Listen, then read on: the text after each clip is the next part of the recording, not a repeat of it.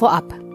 Das angekündigte Thema der heutigen Folge einfache Sprache werden wir aufgrund aktueller Entwicklungen im Projekt in einer der kommenden Folgen behandeln.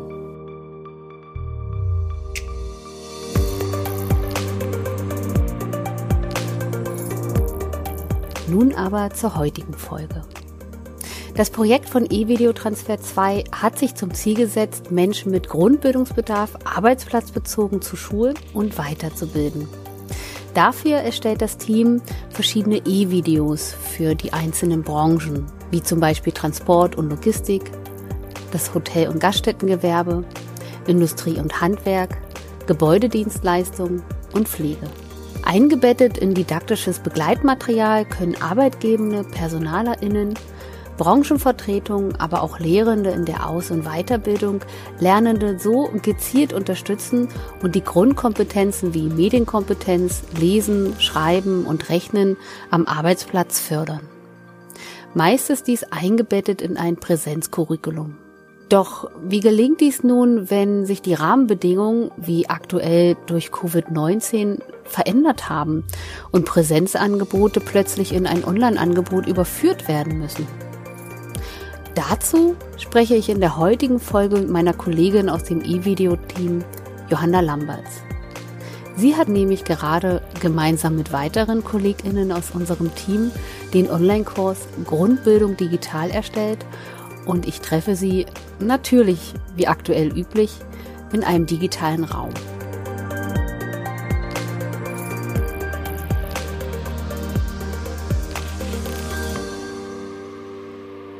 Und damit begrüße ich Sie zu einer neuen Folge des E-Video-Podcasts Grundbildung hören. Diesmal zum Thema, wie erstelle ich einen Online-Kurs? Ich bin Kirsten Mengewein und Teil des Teams von E-Video Transfer 2. Einem Projekt von Arbeit und Leben Berlin-Brandenburg. Ihr digitales Lerninstrument zur arbeitsorientierten Verbesserung von Grundkompetenzen. In unseren Podcast-Folgen dreht sich alles um die Themen Grundbildung im Betrieb, Digitalisierung, E-Learning, Blended Learning und Weiterbildung.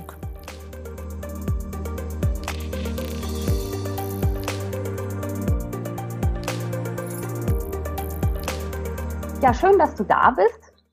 Ich freue mich auch. Hallo. Hallo. Zuallererst, erzähl doch mal, worum handelt es sich denn bei dem E-Video-Online-Kurs und an wen richtet sich dieser? Unsere Online-Schulung Grundbildung digital haben wir sie genannt, Angebote für die arbeitsplatzorientierte Grundbildung online gestalten, ist eine Train-the-Trainer-Schulung für Dozentinnen der Alphabetisierung und Grundbildung. Ähm, der Hintergrund ist, ähm, wir haben bisher im Projekt E-Video eine Train-the-Trainer-Schulung angeboten als Präsenz, äh, so ein Halbtagesformat äh, mit einem Blended Learning-Ansatz, also der Einbindung auch von äh, Medien und äh, was wir jetzt aber daraus gemacht haben, vor der aktuellen Situation, in der wir uns alle seit Covid-19 befinden, haben wir einfach mal einen reinen Online-Kurs daraus gemacht, der allerdings mit sozialer Interaktion stattfinden wird. Ähm, also wir lassen die Lernenden quasi nicht alleine. Bisher war das Lernziel, dass wir Lehrende dabei unterstützen wollten, ihre Präsenzangebote mit digitalen Medien, äh, eben auch mit E-Video anzureichern ebenso wie man das von Blended Learning Ansätzen her kennt. Und jetzt haben wir das Lernziel zusätzlich erweitert. Es soll eben darum gehen, dass es äh, Input und einen gemeinsamen Austausch darüber geben soll, inwiefern man Lerninhalte für Grundbildungslernende auch in einem reinen Online-Setting, also quasi über die Ferne anbieten kann. Spannende für uns dabei ist, dass wir das Ganze erstmal als Pilotkurs verpacken, weil wir gerne herausfinden wollen, gemeinsam mit den Grundbildungslehrenden, also den Expertinnen und Experten für ihr Fach und für die Lernenden, was eigentlich möglich ist in so einem Lernsetting. Also wie viel Online-Lernen ist da vielleicht auch möglich oder nicht möglich? Wie kann das Ganze gestaltet werden? Wir erarbeiten gemeinsam äh, Lehrideen, Lehr- und Lernkonzepte und begleiten den Kurs mit einer Evaluation um dann äh, ja hoffentlich noch mehr dieser Kurse anbieten zu können. Teilnehmen können im Prinzip alle Dozentinnen der Alphabetisierung und Grundbildung beziehungsweise auch alle Lehrenden, die berufsorientierte Sprachförderung machen wollen. Wichtig ist, dass die Lernenden mindestens Alpha Level 3 oder Level B1 haben sollten. Und ja, man sollte natürlich Spaß an der digitalen Gestaltung von ähm, Lernsettings haben. Das hört sich auf jeden Fall schon mal sehr spannend an und den, ja, den Kurs können ja die äh, Interessierten jetzt auch dann, ja, buchen quasi oder, oder sich dafür anmelden. Ich werde das auf jeden Fall verlinken. Aber so grundsätzlich, was brauche ich denn, um einen Online-Kurs zu bauen? Also wenn ich mich ähm, online bewege, sind erstmal dieselben Fragen eigentlich relevant, ähm, die man auch in einem Präsenzkurs hat, nämlich man muss sich wirklich die Frage stellen, ausgehend von der Zielgruppe, was habe ich für eine Zielgruppe, was bringt die für Voraussetzungen mit, ähm, was ist denn eigentlich das Lernziel, was ich verfolge. Und damit ist dann hier auch ganz stark verknüpft, was, also das Lernziel muss auch dann dazu passen, dass man es eben online anbietet. Wie viel online und offline ist sinnvoll? Also bietet es sich vielleicht auch an, manche Sachen doch äh, offline und in Präsenz zu machen. Also ein klassisches Beispiel, was immer genannt wird, ist der der Kettensägenkurs. So um einen Baum zu fällen, äh, muss ich natürlich das Ding in der Hand haben und auch wirklich am Baum arbeiten. Aber vielleicht ist es ja sinnvoll, vorher die ganze Sicherheitseinführungsschulung und die Vorstellung des Gerätes vielleicht über ein E-Learning abzubilden, so dass die Teilnehmer, die in meinen Kurs vor Ort kommen, das auch schon längst einmal die, die Regeln kennen und dann auch viel sicherer damit umgehen können. Grundsätzlich ist dann die Frage, wenn ich mir meine Lernenden angucke, welchen Zugang zu Technik haben die eigentlich? Was haben sie da vor Ort? An welchen Orten können sie lernen und zu welchen Zeiten?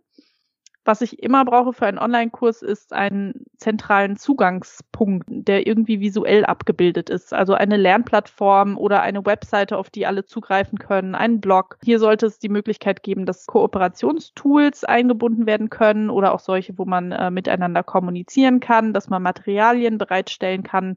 Das didaktische Setting ist dann wiederum auch sehr wichtig. Man sollte sich überlegen, in was für Lernmodule man das Ganze unterteilen möchte. Die müssen bestimmte thematische Schwerpunkte haben. Und ganz wichtig ist hier, gute Aufgaben zu formulieren, die auch viel Selbstlernzeit ermöglichen, um das Ganze so flexibel wie möglich zu gestalten. Und ganz wichtig ist, ich brauche für einen Online-Kurs eine fortlaufende und sehr engagierte tutorielle Begleitung. Mhm es ist, äh, ist ja sehr viel, was dann quasi so dazugehört. Ein paar Sachen hast du jetzt auch schon angesprochen, die mich jetzt zu meiner nächsten Frage führen. Stichwort Lernorte und Lernzeit. Gibt es da irgendwie besondere Richtwerte, an denen ja sich Menschen orientieren können, die vielleicht auch vorhaben, selbst so einen Online-Kurs zu erstellen?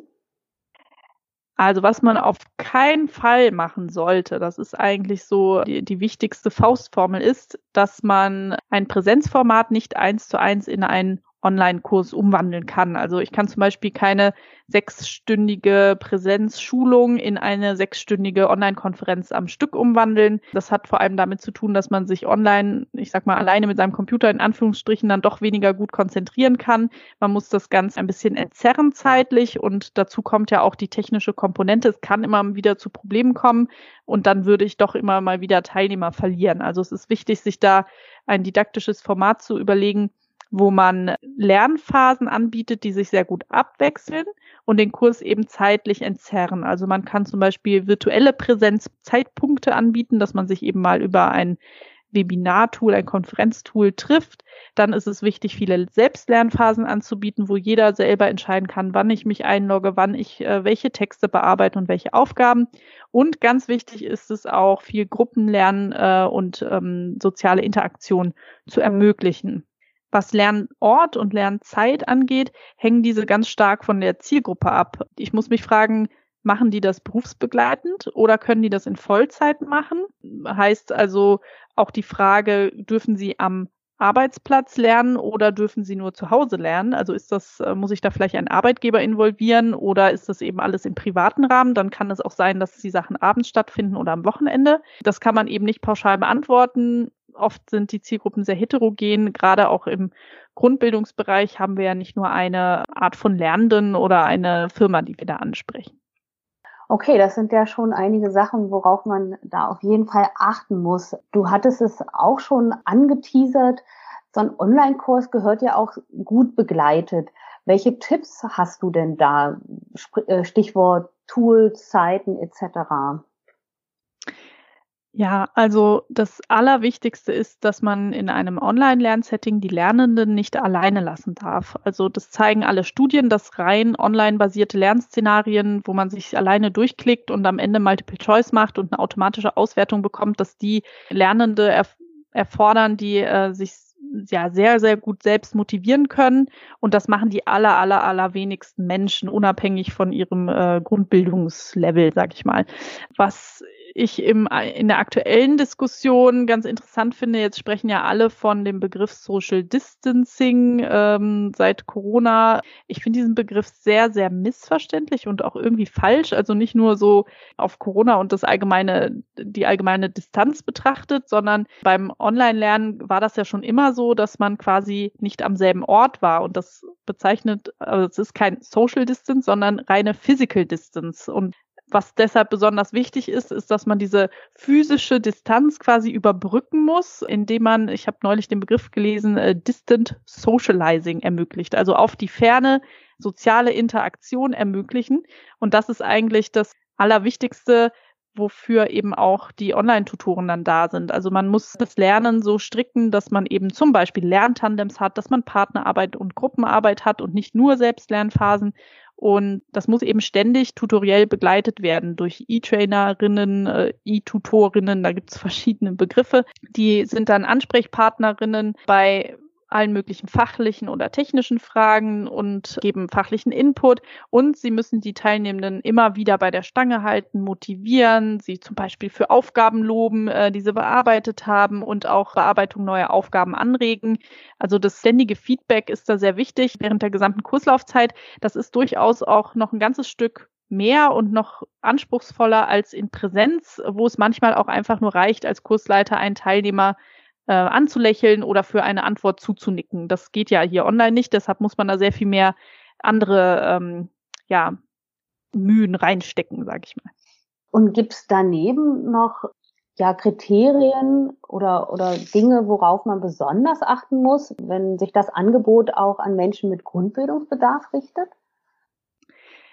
Ja, also aus der Grundbildungsarbeit wissen wir, dass die äh, Zielgruppe sehr, sehr heterogen ist. Wenn man jetzt wirklich ein reines Online-Lernsetting schaffen möchte, ist es wahrscheinlich ratsam, dass man mit Lernenden ab Alpha Level 3 oder Stufe B1 äh, beginnt. Hier wäre eben die spannende Frage, was wäre möglich unter diesem Level zu machen? Das ist auch eine Frage, die wir stellen wollen in unserem Online-Kurs und mit den ja, LehrexpertInnen be besprechen wollen. Ähm, wichtig ist auf jeden Fall, dass man Tools auswählt, die leicht bedienbar sind, kostenlos sind, die einen niedrigschwelligen Zugang ermöglichen. Also zum Beispiel, dass kein Login notwendig ist oder eine Installation, die datenschutzkonform sind. Aus der Leo-Studie der aktuellen wissen wir auch, dass Menschen mit Grundbildungsbedarf auch ungefähr genauso häufig mobile Endgeräte nutzen wie alle anderen Menschen, aber viel seltener Computer zur Verfügung haben. Also hier wäre auch wichtig, darüber nachzudenken, wie man vielleicht mobil mit der ähm, Zielgruppe arbeiten kann. Ja, und grundsätzlich wollen wir uns dann auch im, im Online-Kurs die Frage stellen, geht ein reines Online-Angebot und wie müsste es aussehen? Vielleicht wird es auch kein ganzer Kurs von A bis Z, den ich anbiete, sondern ich wähle einzelne unterstützende Tools aus und biete eine Art digitale Lernbegleitung äh, durch die Lehrkraft an. Also diese Fragen werden wir uns stellen. Ähm, und da werden wir bestimmt interessante ähm, Ergebnisse am Ende haben wenn die äh, Teilnehmenden nämlich dann ihre eigenen Lehr- und Lernkonzepte erarbeiten und wir das Ganze auch noch evaluieren. Das klingt auf jeden Fall sehr, sehr vielversprechend. Jetzt hoffe ich, dass wir damit einige von unseren HörerInnen äh, motiviert haben, sich da jetzt auch noch anzumelden. Ja, wie und wo können die sich denn anmelden? Gibt es da noch freie Plätze? Also jetzt heute gibt es auf jeden Fall noch freie Plätze. Wir sind ganz am Anfang unserer Bewerbungsphase für den Online-Kurs. Die Bewerbung läuft bis zum 12. Mai. Ähm, es wäre gut, sich schnell zu bewerben, da nur zwölf Personen teilnehmen können. Äh, einfach deswegen, weil wir eine sehr gute tutorielle Begleitung gewährleisten wollen, wollen wir nicht äh, mit zu vielen Teilnehmern gleichzeitig arbeiten. Ähm, anmelden können Sie sich unter www.lernenmitevideo.de slash Online-Schulung Grundbildung digital. Okay, super. Wir ähm, freuen uns. auf jeden Fall freuen wir uns. Und äh, was ich vielleicht da schon verraten darf, Johanna, das ist ja ein Pilotkurs. Wir wollen das ja auf jeden Fall dann nochmal anbieten. Ne? Also wenn jetzt die Leute das, die Folge jetzt vielleicht später hören und dann Interesse haben, wir bieten das auf jeden Fall nochmal an. Ja, genau. Also das ist die Idee, dass wir das jetzt äh, als Pilot durchführen, einfach auch, um äh, mit den Lehrenden als ExpertInnen da noch sehr viel Input auch zu generieren und gemeinsam Lehr- und Lernkonzepte zu entwickeln. Die wollen wir dann aufbereiten und ähm, in anonymisierter Form natürlich dann in weiteren Kursen auch verwenden, um weiteren Lehrenden ähm, noch mehr Ideen an die Hand zu geben, wie sie äh, ihre eigenen Unterrichtsideen digital, vielleicht online, äh, hoffentlich online gestalten können in Zukunft. Das ist der Plan. Super, ich danke ganz herzlich für die Zeit, die du dir genommen hast. Wahrscheinlich hast du gerade alle Hände voll zu tun, den Kurs weiter vorzubereiten. Von daher herzlichen Dank für die, ja, für die Zeit, fürs Interview. ja, danke schön. Wir freuen uns auf Anmeldungen.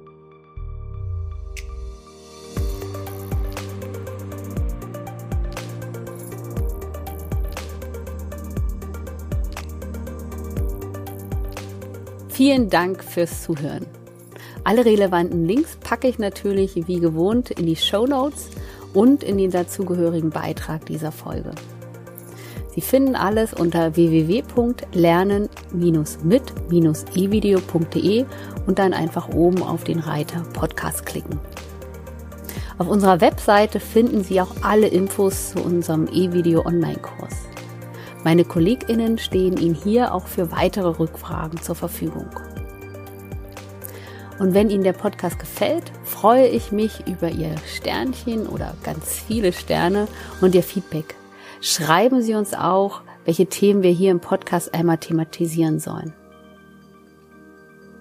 Dieser Podcast ist Teil des Projektes von E-Video Transfer 2 von Arbeit und Leben Berlin-Brandenburg. Es wird gefördert im Namen der Nationalen Dekade für Alphabetisierung unter dem Förderkennzeichen W1457700 mit Mitteln des BMBF.